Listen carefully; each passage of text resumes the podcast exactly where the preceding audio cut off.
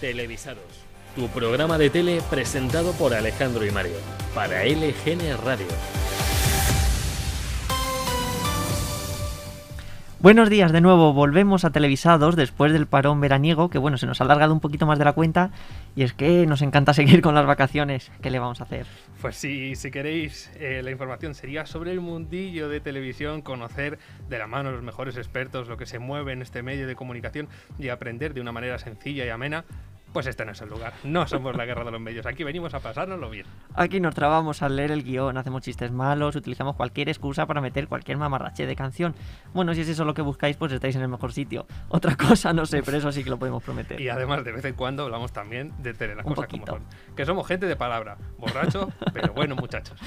Bueno, qué decir, tenemos muchísimas novedades para empezar y la primera nueva temporada de televisados. Bueno, y otra más, bueno, una de muchas. Pasamos por primera vez a la FM, ahora nos podéis escuchar en directo también en la 92.2 y en la 99.3 FM. parece, parece, que estáis comentando las, las, líneas del autobús. Bueno, esto, que esto es una estación, pero de radio. Y luego ya pues nos metemos en el programa, seguimos con nuestra sección estrella. Desinfección y limpieza sin huella. Bueno, esa en concreto no, pero sí. No estaba patrocinado, ¿eh? el algodón no engaña. Algún día hablaremos de, de publicidad.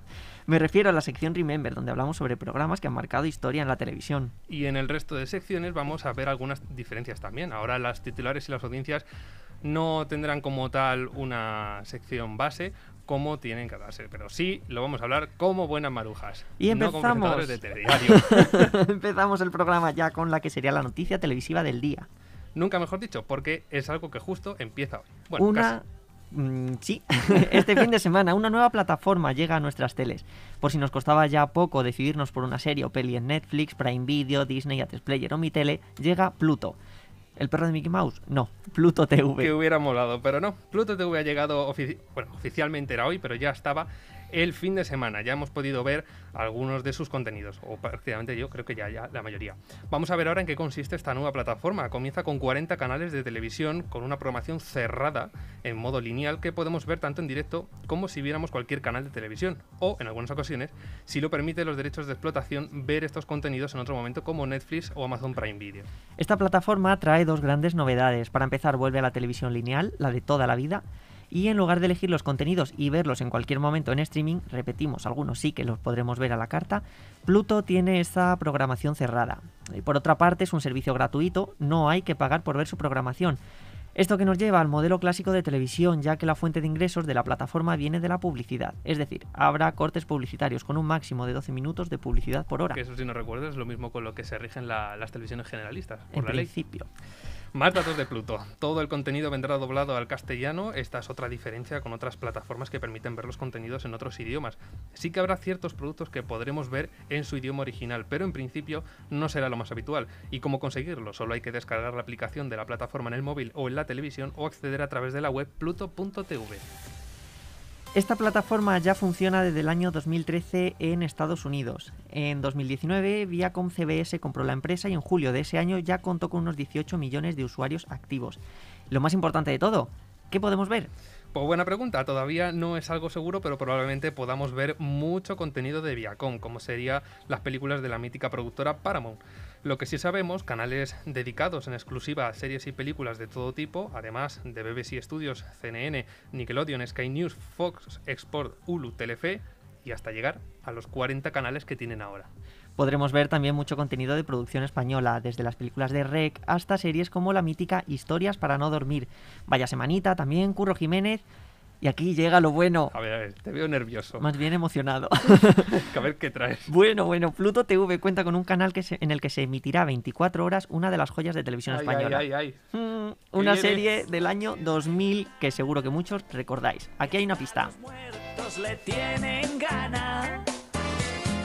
¿Qué es lo que baila Pues sí, es Ana y los siete. Estará presente en esta nueva plataforma. La serie creada y protagonizada por Ana Obregón tendrá su emisión 24 horas aquí. Mis plegarias han sido escuchadas. Esta serie, que ya la podíamos ver en A la Carta de Televisión Española y que volvieron a emitir en Clan, estará disponible en esta nueva plataforma. Sin duda, una buena noticia para los nostálgicos de la tele de los, de los 2000 como tú. Efectivamente. Otra de las noticias de este 2020 tan extraño e informativo y es que el gobierno decreta eh, de nuevo el estado de alarma que previs- previsiblemente se extendería hasta el próximo 9 de mayo con las nuevas medidas que esto conlleva, que sería la limitación de circular entre las 12 de la noche y 6 de la mañana, que eso ya dependerá de cada comunidad, y la prohibición de reuniones de más de 6 personas. Las celebraciones navideñas sufrirían cambios y con ello la programación para estas fechas, que yo tengo entre una de las muchas dudas cómo serán las campanadas este año. Es Bueno, mi gran ya incógnita. veremos. A estas alturas del año, las cadenas empiezan a dar pistas de su programación de cara a Navidad. Y por supuesto, como dices, de lo- uno de los momentos televisivos del año, que son las campanadas. Lo que es seguro es que la Puerta del Sol estará desierta el 31 de diciembre, así que nos preguntamos, ¿se retransmitirán este año desde ahí?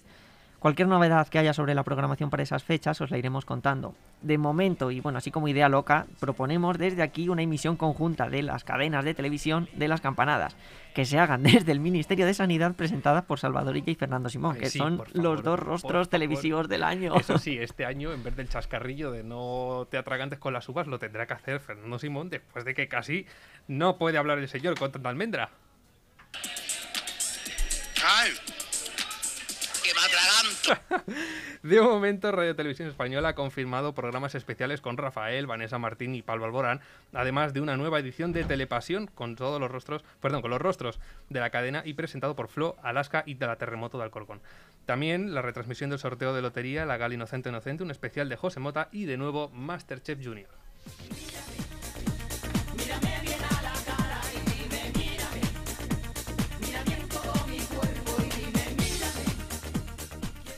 Ayer domingo se estrenó en A3 Player Premium el octavo y último capítulo de Veneno, la serie de Javier Calvo y Javier Ambrosi basada en las memorias de Cristina Ortiz, La Veneno. Un esperado último capítulo precedido por un especial sobre la veneno que se emitió el sábado a las 10 y media de la noche en A3 Player Premium. Por su parte, Antena 3 emitió también ayer los dos primeros capítulos de la serie para enganchar a quien todavía no lo hubiera visto. Audiencias que, por cierto, fue un gran éxito por la noche con el primer capítulo un 14,9 y 2.500.000 espectadores y un 18,8 en el segundo capítulo. La mejor, el mejor estreno en cuota desde enero para Antena 3. Muy buenos datos. Otro, otro detalle es la primera serie en prime time protagonizada por mujeres trans que se emite en la televisión en España. Ha sido un final de serie cargado de emoción y que pone punto y final a la historia de Veneno. Una serie muy necesaria que no podemos dejar de recomendar para aquellos que hayáis visto ya la serie y os hayáis quedado con ganas de más. Si no lo habéis leído, Veneno se basa en el libro de Valeria Vegas, que seguro que os suena este nombre de la serie. El título del libro, digo, ni puta ni santa, las memorias de la veneno. Digo, una serie que, por cierto, ha sido nominada a los premios MICOM Diversity por su compromiso con el colectivo LGTBI. Una nominación importante, ya que el MIPCOM es una de las mayores ferias de la industria de la televisión a nivel mundial, que si no recuerdo mal, se celebra todos los octubres en la ciudad francesa de Cannes. ¿Estamos hablando de una feria o no hemos puesto todavía una buena música para ambientar? Y era un domingo en la tarde, fui a los coches de choque. Así mucho mejor. En los últimos días nos ha tocado resintonizar de nuevo los canales de televisión, como ya sabréis, y lo que ¿eh? es peor, colocar los canales. El segundo dividendo Sobre todo digital... cuando me toca a mí, porque no... Pues el segundo dividendo digital llega el próximo 31 de octubre, que dicho así parece que es un bicho que viene a comerse los canales, pues algo parecido. Las cadenas de televisión tienen que migrar sus frecuencias a otras para hacer hueco a la tecnología móvil 5G que, bueno, para disgusto de Miguel Bosé, llega para quedarse. Entonces las cadenas deberán ocupar esas nuevas frecuencias antes de final de mes. En principio el plazo terminaba el 1 de julio, pero se retrasó debido a la pandemia, ya que en algunos casos había que cambiar incluso las antenas receptoras. Las nuevas tecnologías, que es un concepto que con la rapidez a la que avanzan parece que se queda algo obsoleto ya. ¿Y por qué os hablamos de la televisión digital cuando podríamos estar comentando cualquier otro programa de tele que seguro que parece más interesante? Pues porque hoy, en nuestro viaje a la tele pasada, traemos algo diferente. No hablaremos de ningún programa mítico, sino de la primera plataforma de televisión digital terrestre que apareció en España. Hablamos de Quiero TV. En el fútbol, en los toros e incluso en el cine, todo el mundo habla ya el mismo idioma. El mejor fútbol de Europa, las ferias más importantes, el último cine de estreno, 24 horas de Gran Hermano y además servicios interactivos. Abónate ya. Quiero la televisión con internet. Primero un poco de historia. En 1999 el gobierno otorga las primeras licencias de televisión digital terrestre. Esto de la TDT en realidad lleva entre nosotros más años de lo que parece. Le dieron una licencia a cada canal que emitía en todo el estado, ya sea público o privado, también a las autonómicas y además entró a concurso una licencia de TDT de pago. Esta última licencia podría parecer algo muy deseado por los operadores de televisión. Es una nueva tecnología, ser pioneros en el nuevo modelo de negocio televisivo. Pinta bien, ¿no? Bueno, pues no. la recibió la recibió la compañía Retevisión porque fueron los únicos que se presentaron. La cosa ya empieza a oler un poco a Camposanto. Para empezar, porque de hecho Retevisión ya ni existe. Ahora es una parte Celnex y ahora otra Orange. Pero bueno, volvamos a la tele. Retevisión lanzó su proyecto Quiero TV. Fue una apuesta muy ambiciosa con una campaña publicitaria que se metía hasta en la sopa. Llegó a finales del año 2000 y tener hasta 200.000 suscriptores. Se trataba de una plataforma digital de pago parecida a Vía Digital o canal satélite digital, pero no era por satélite, sino terrestre, como nos llega hoy la TDT, por así decirlo.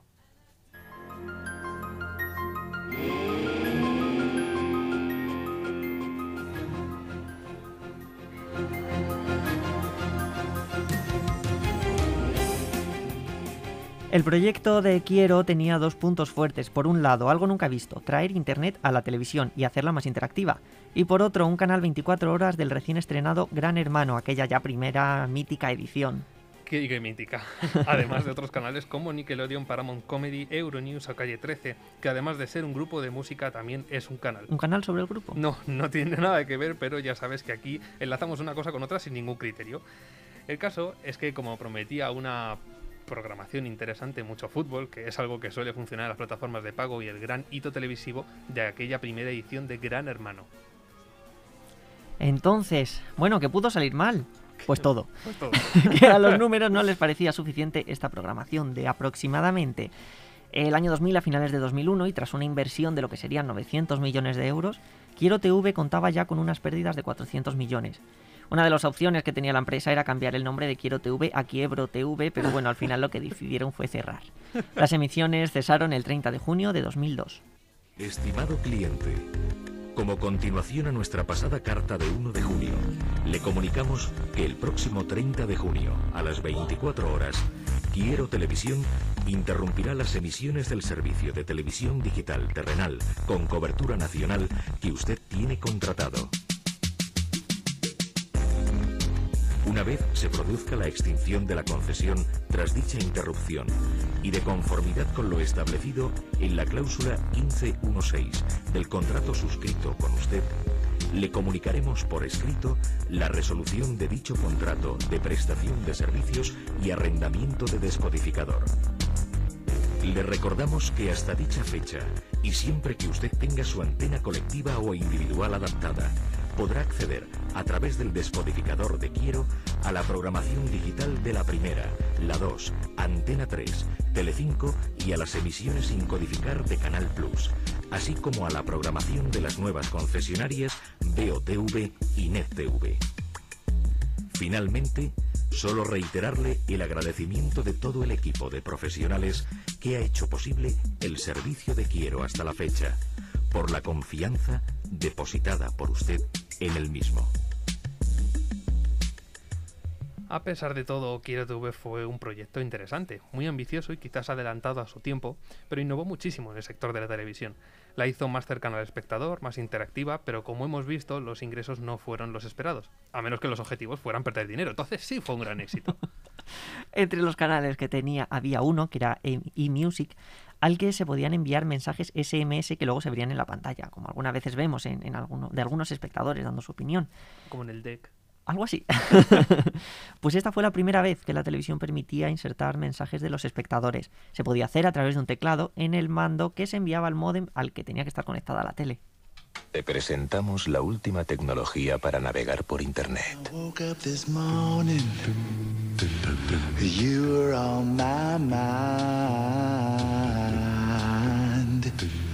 Con Quiero, tienes Internet y correo electrónico a través de tu televisor de siempre. Quiero, la televisión digital con Internet. Quiero TV se podía ver gracias a un decodificador de TDT como los que ahora tenemos en todas las teles. Con el cierre, la empresa exigía a sus clientes la devolución de estos aparatos. No sabemos muy bien por qué, igual querían construirse un fuerte con ellos.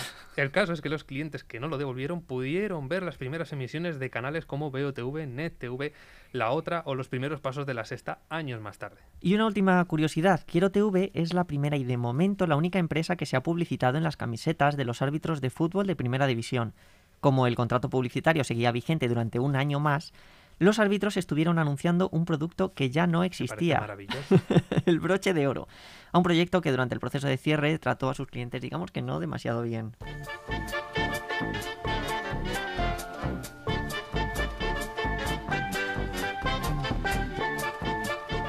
Y cambiamos de tema, hablamos ahora de Disney y de su apuesta por el streaming. Hace ya unos meses que la plataforma de Mickey se ha asentado.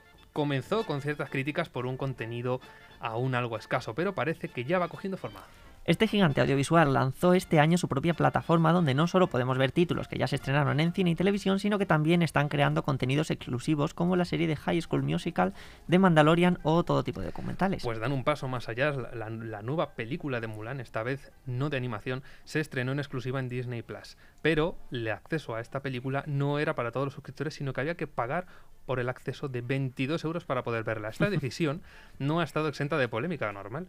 Debido a la actual crisis del coronavirus, Mulan no se estrenó en cines, excepto en pocos países. A pesar de todo, según un estudio de Seven Park Media, un 30% de los suscriptores estadounidenses de Disney Plus pagaron este acceso, por lo que, según cálculos de este estudio, arrojaría a la compañía más de 260 millones de dólares solo en Estados Unidos. No parecen ser malos datos, repetimos, solo de Estados Unidos. Esto se podría 260 tomar... millones de euros, eso te lo saco yo Nada, aquí en cuñas, nada. en. Bueno, se podría tomar como un experimento para analizar si, si el streaming podía llegar a competir con las salas de cine. Esto es algo que ya veremos con el tiempo, pero bueno, la historia de los medios nos ha enseñado que, de una, que una nueva manera de exhibir los, los productos no acaba con los medios anteriores. Quizás, eso sí, sea una buena oportunidad de explorar nuevas formas de producir películas, series. Y de este tema precisamente hablaron hace unos días en la cadena Ser y dieron un dato interesante. Sabemos que Disney es el mayor productor audiovisual del mundo. Esta compañía distribuye en torno al 30% de la producción audiovisual en Estados Unidos y el 35% de la producción en España, a través de todas sus filiales. Es el doble de lo que distribuye su competidor más cercano, que sería Warner. Es una, una barbaridad. Hostia. Disney Plus es hasta ahora un gigante dormido. Cuenta con buenos títulos, tiene Pixar, Star Wars, Marvel, mucha peli nostálgica, pero desde sus inicios se han echado en falta muchas películas y series de la compañía. Pues bien, esto puede que vaya cambiando y la apuesta de Disney por el streaming va a ser algo más seria. En principio, de cara a las navidades, Disney Plus estrenará la nueva película de Pixar, que sería Soul. Esta vez sin tener que pagar nada más que la cuota de suscripción a la plataforma, no como en el caso de Mulan. De la misma manera, para mayo de 2021 llegará el otro gran estreno de Disney y Marvel, que es Viuda Negra, también en exclusiva para la plataforma. Vemos que al final estos tres grandes títulos que Disney reservaba para 2020 se estrenarán por esta vía. En el caso de Viuda Negra, eso sí, con unos meses de retraso por la pandemia. Y ahora traemos algo que le faltaba a nuestro programa, el cotilleo, Hombre. el salseo rico. Una de las historias de las que más se está hablando en el mundillo de la televisión internacional en estos años. El culebrón de Ellen DeGeneres. Después del caso Merlos vino el caso Mainat y ahora viajamos a Estados Unidos y vamos con el caso DeGeneres. Pongamos un poco de música de telenovela para ambientar esta historia.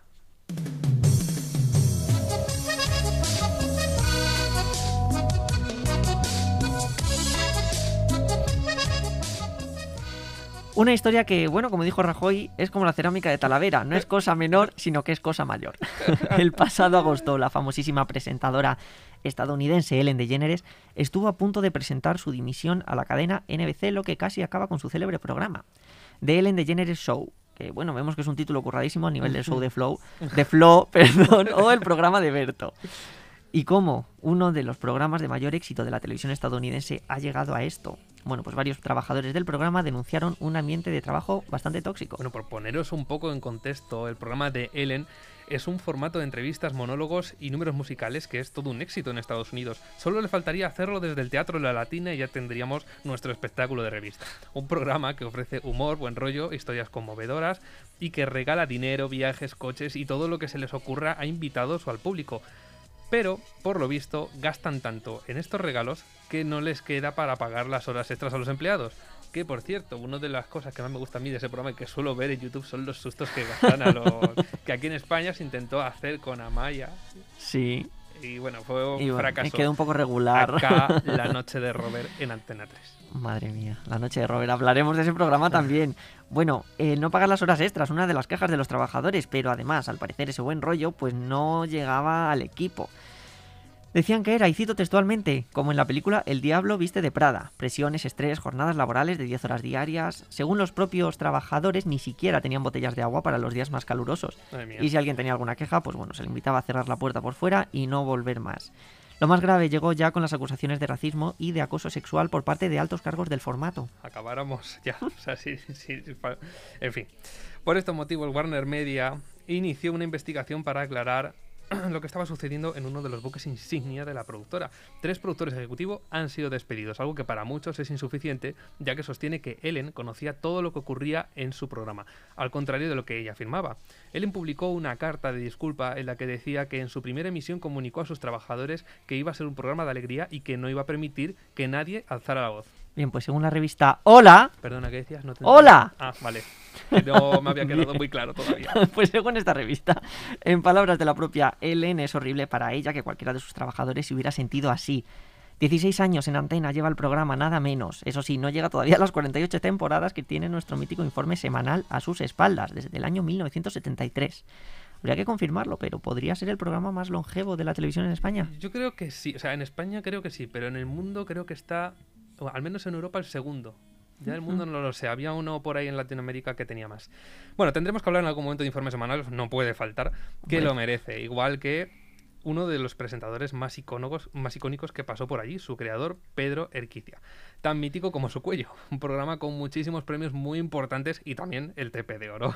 Entre ellos, uno por su labor por la libertad de expresión, algo con lo que está muy a favor Aramis Fuster. Bien, hace dos horas que estamos aquí. Soy ciudadana de un país democrático. ¿Te quieres callar? ¡Hombre! Bien. Adelante, David. No voy a volver a hablar, ¿eh? Bueno, no sé cómo hemos empezado a hablar de Ellen DeGeneres y hemos acabado con un corte de Aramis. Es, es maravilloso. No defraudamos, nosotros no defraudamos. Y todo esto no es la única novedad del arranque de esta temporada. Y por supuesto, con lo que nos enrollamos no da tiempo para tratar de un solo programa. De todas las apuestas televisivas que ya hablaremos, vamos a destacar hoy una que está a puntito de estrenarse en Antena 3 y es Max Singer, el nuevo programa de entretenimiento de la cadena. El formato coreano ha sido el más adaptado internacionalmente en 2020 y llega a España de la mano de la cadena de A3 Media y la productora Fremantle. Un concurso que contará con 8 galas en las que 12 concursantes, entre los que se encuentran políticos, músicos, aristócratas y deportistas, entre otros, darán lo mejor de sí cantando encima del escenario. Todo ello sin que se conozca su identidad. Bueno, yo tengo ya unas ganas de verlo muy grandes. Yo no sé tú, pero no sé. Es como algo raro, diferente, nuevo, no lo sé. No, yo tengo ganas de verlo. Sí, sí, sí, muchísimas ganas de que lo estrenen ya. Que por cierto, no hemos hablado todavía de quién lo va a presentar. Arturo Valls. ¡Sorpresa! Por favor. un, nuevo- concurso en Antena 3 presentado por Arturo Valls. ¿Quién lo Qué- esperaba? qué ¿Quién raro. podía decirlo? Pero bueno, de todas maneras, es que eh, el otro día estuve viendo un vídeo de mm, equipo de investigación en YouTube que estaban haciendo, o sea, me, me encantó, o sea, es como la típica publicidad que yo espero que se haga de algo nuevo, bueno, de algo nuevo en general, en la tele. Gloria Serra intentando colarse por, por los estudios, diciendo que todo es secretismo, ¿qué esconden? Bueno, me parece maravilloso.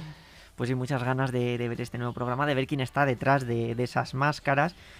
Un Algo que no se programa- puede saber, porque es que además los Claro. que están allí, muchos no lo saben. No, de no, los que la están mayor parte del y equipo los no lo sabe. que lo saben De unas hecho- cláusulas tan potentes de confidencialidad que, bueno, cuando se les abra la boca igual. El propio Arturo Valls dijo hace unos días en Zapeando que, que él no lo sabía.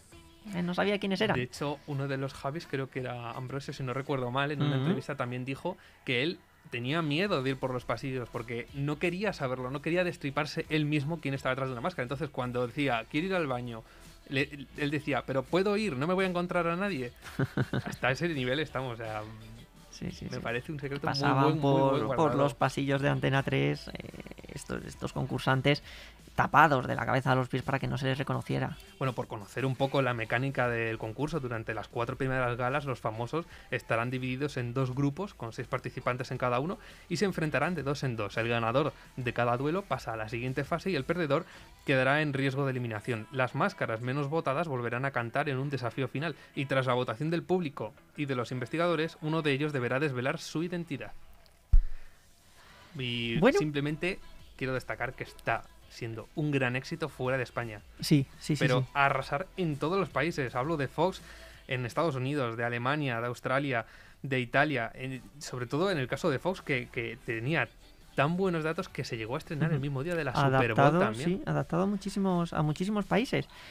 Pues llega hasta aquí la emisión de hoy bueno. de Televisados. Si todo va bien, seguiremos aquí eh, cada lunes a esta hora. Ah, bueno, y antes de irnos, no sé si has visto la película de Explota, Explota. No, pero por las tardes no, no me pierdo Boom, que será parecido. ¿no? No, que no podía faltar.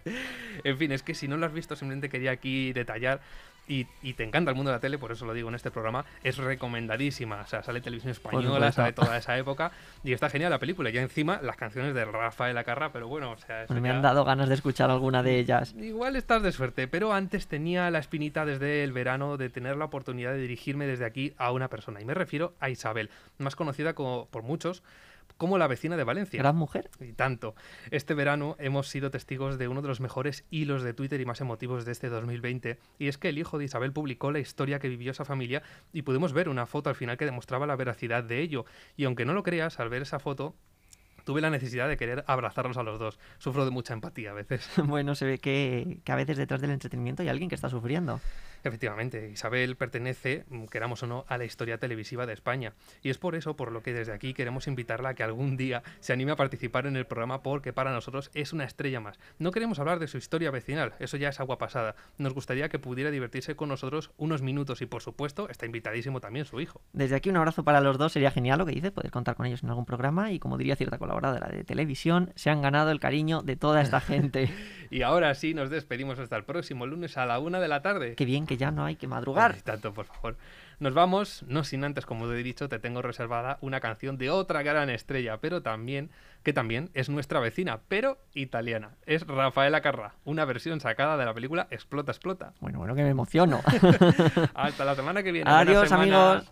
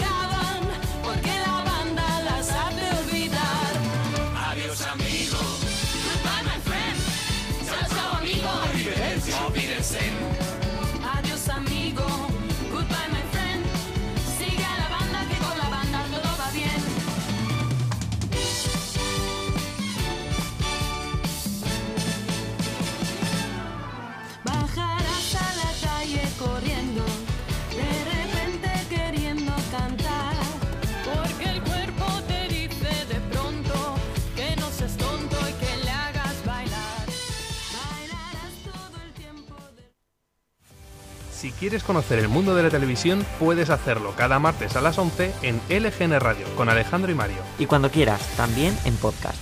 Escúchanos, te lo aconsejamos. Es un consejo que te he dado, ¿vale, bonito? Si te sienta bien, bien, y si no, pues nada. Ahí está nuestro consejo. Y por supuesto, tenemos que deciros que se nos ha olvidado, el lunes que viene no hay programa. Es festivo, nos vemos dentro de dos lunes. Tenemos algo que contarte y sabemos que lo estabas deseando. Por fin LGN Radio suena en FM. Sí, sí, como lo oyes y como lo vas a oír, sintoniza el día 92.2 de 11 de la mañana a 2 de la tarde y escucha la mejor radio de la Comunidad de Madrid, la radio que hacemos desde el corazón de Leganés. Música, actualidad, política, entrevistas y el placer de acompañarte cada día. LGN Radio 92.2. Sintoniza con nosotros.